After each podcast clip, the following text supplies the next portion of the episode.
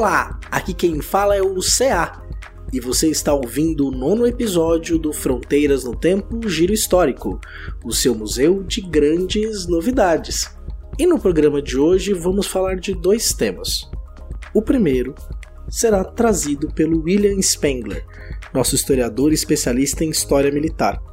E novamente ele vai nos contar uma história sobre a Segunda Guerra Mundial, especialmente de um momento na qual os aliados estavam em ampla vantagem e os alemães tentam uma contraofensiva que tem sucesso parcial, mas que depois tem um revés e ele vai contar essa história para nós em detalhes. Na sequência, teremos novamente o Marcelo Beraba falando sobre um dos temas que é sua especialidade, que é histórias de crime e criminalidade. Dessa vez, ele vai trazer um caso do século XIX que teve grande repercussão na imprensa periódica da época, que trata de um assassinato que foi julgado depois no Rio de Janeiro. Você vai saber mais detalhes, não vou adiantar aqui, mas é uma coisa muito curiosa, né? A gente pensa muito que o nosso interesse por histórias de crime é muito recente, mas o Beraba vai mostrar para nós que nem tanto. Recomendo inclusive que você escute o nosso episódio número 3 chamado Crime e Castigo na História. Esse é dos primórdios do Fronteiras no Tempo, é bom para você conhecer a história desse podcast. Claro que tem alguns ali probleminhas de edição, mas o conteúdo é muito bom e o Beraba vai trazer muitas informações sobre o que é ou não considerado crime ao longo do tempo. E a gente faz uma reflexão bem profunda sobre a realidade que a gente estava vivendo naquele momento histórico que a gente gravou o episódio. Então não está datado, é um documento histórico também. então, muito obrigado por estar aqui e vamos para mais um giro histórico.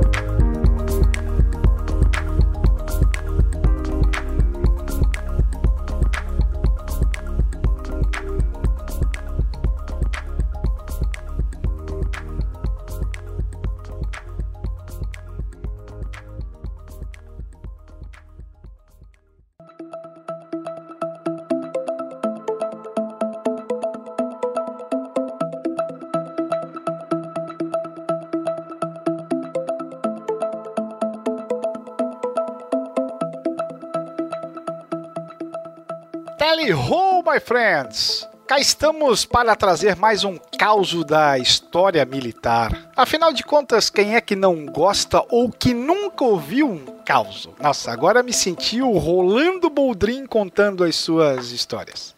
Pois bem, quando os aliados desembarcaram na Normandia no dia 6 de junho de 1944 e apesar da resistência e dos combates ferozes, conseguiram atravessar a França e libertar Paris, em 25 de agosto, havia o sentimento geral de que seria possível acabar com a guerra até o Natal. Com o Exército Vermelho avançando pela Ucrânia, Polônia e Bielorrússia, e na frente ocidental com a França e a Bélgica praticamente libertadas, parecia que finalmente o domínio da suástica estava chegando ao fim na Europa. Entretanto, apesar de já darem a guerra como perdida desde agosto de 43, os alemães estavam decididos a resistir até o final e a vender muito caro a sua derrota. Os comandantes militares em Berlim sabiam que as linhas de suprimento aliadas estavam muito, muito esticadas. Quanto mais avançavam na Europa, maiores eram as dificuldades logísticas que americanos, ingleses e canadenses encontravam. Por esse motivo, a tomada do porto belga da Antuérpia era tão importante justamente para os aliados. Com uma linha de abastecimento direto para a Alemanha, poderiam finalmente se preparar para lançar o grande golpe de mão final contra o Reich. Mesmo que tivessem assegurado o porto, as forças aliadas estavam enfraquecidas depois de longos meses de combate. E esta seria a oportunidade perfeita para o contra-ataque alemão. No alto comando em Berlim, a maior parte dos oficiais generais queria concentrar os últimos esforços que a Alemanha possuía contra os soviéticos, mas vendo essa aparente fraqueza americana na Bélgica, Hitler vislumbrou a oportunidade de retomar Antuérpia e atrasar o avanço aliado. Como a vontade do Führer era uma ordem, os comandantes alemães se apressaram em bolar um plano de ação rápida e letal contra as forças concentradas na região das Ardenas. O ataque deveria ser coordenado e contar com as melhores unidades que o país ainda possuía. Uma vez assegurada a supremacia na fronteira, as forças seguiriam para o norte e retomariam o porto belga.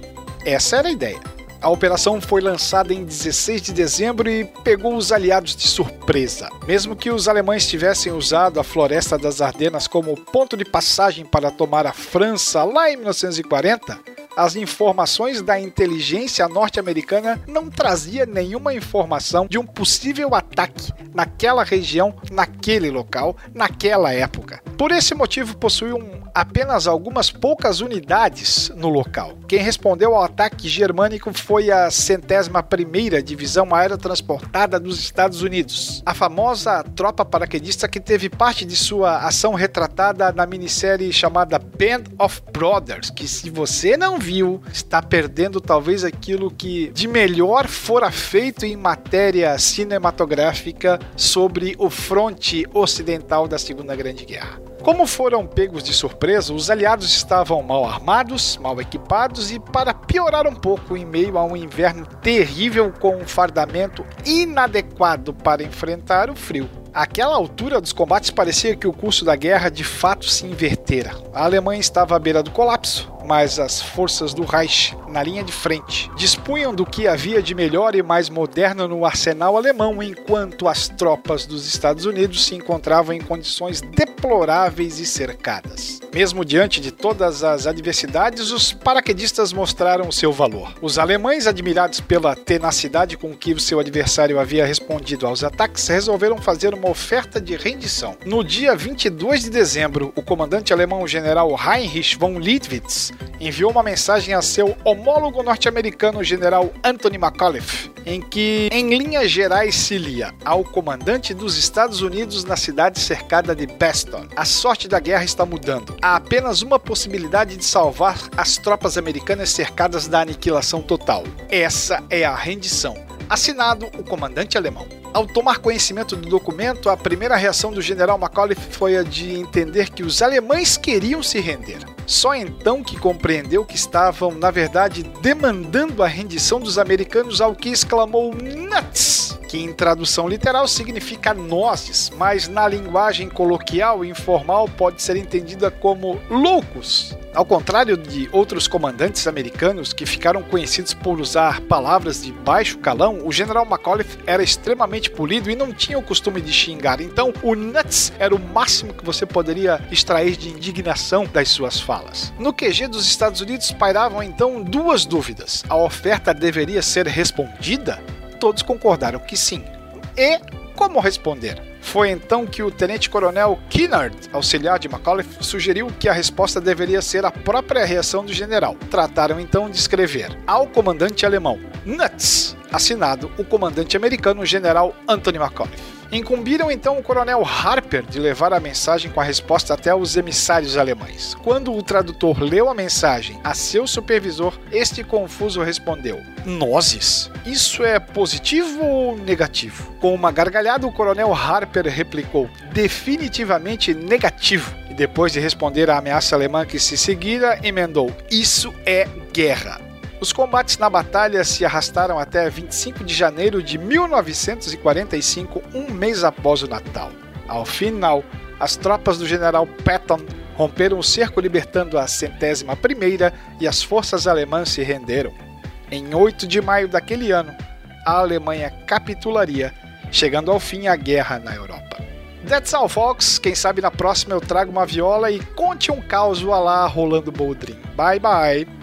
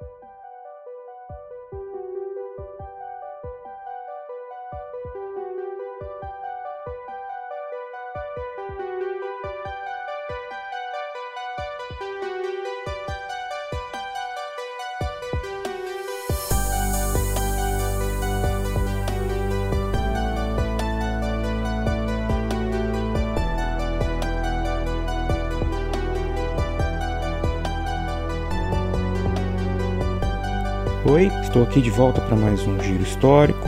Sou eu, né, o Marcelo Beraba, quem fala aqui com vocês. Se você está ouvindo esse podcast, você com certeza já ouviu outros podcasts e sabe que é muito comum, fazem muito sucesso os podcasts de true crime, ou seja, aqueles podcasts que falam, que relatam, que analisam crimes que aconteceram em algum momento. Mas talvez você não saiba, isso não é uma tendência atual, não é uma coisa que está ligada necessariamente à difusão de informações pela internet ou algum modismo qualquer dos podcasts. Os crimes, pelo menos desde que a imprensa foi tomando forma como ela é, tem hoje em dia, lá no século XIX, eles sempre estiveram como uma das dos temas preferidos para figurar nas páginas dos jornais. Na segunda metade do século XIX, especialmente, a narrativa de crimes, especialmente aqueles mais bizarros, grotescos e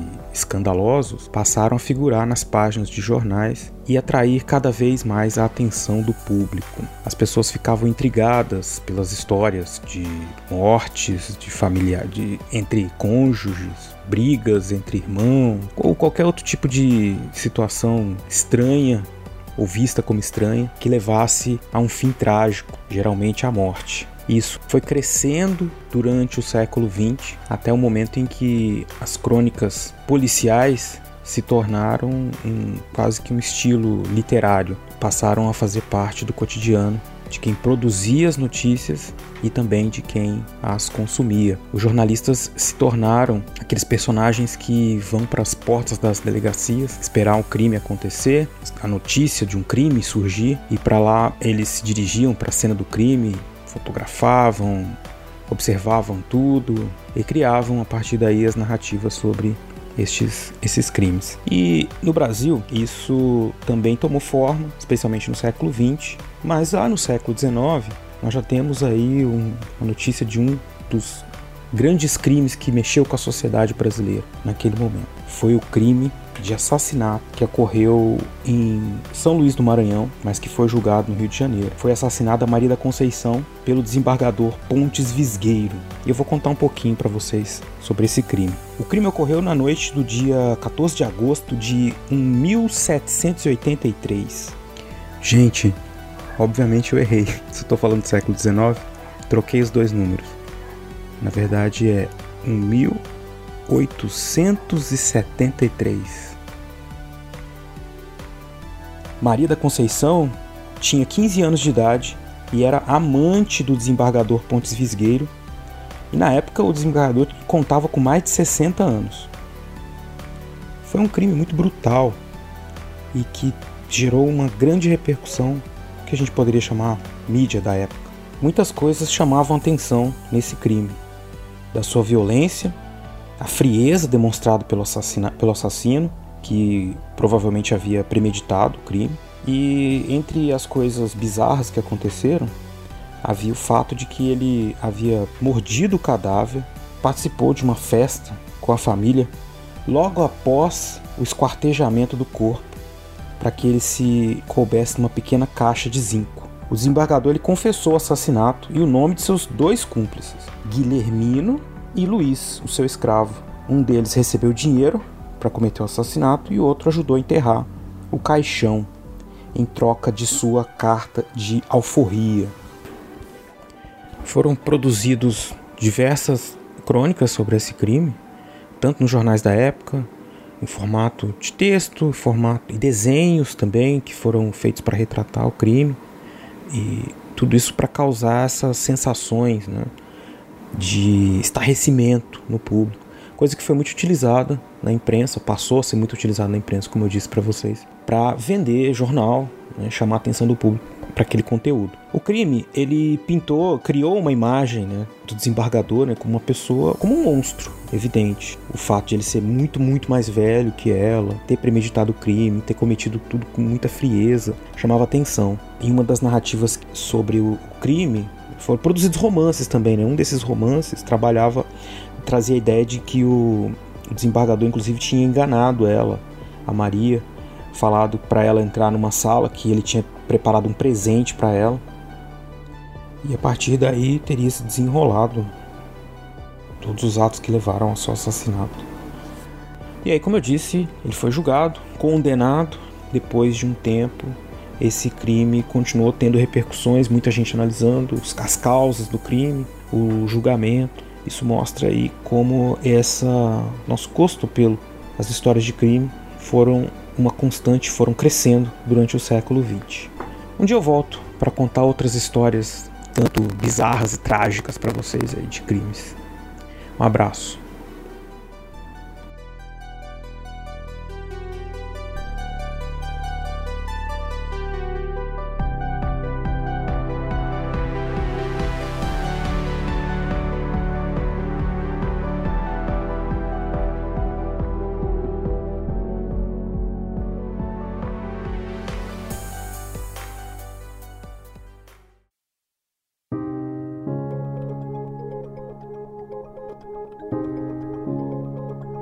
Chegamos ao final então de mais um giro histórico.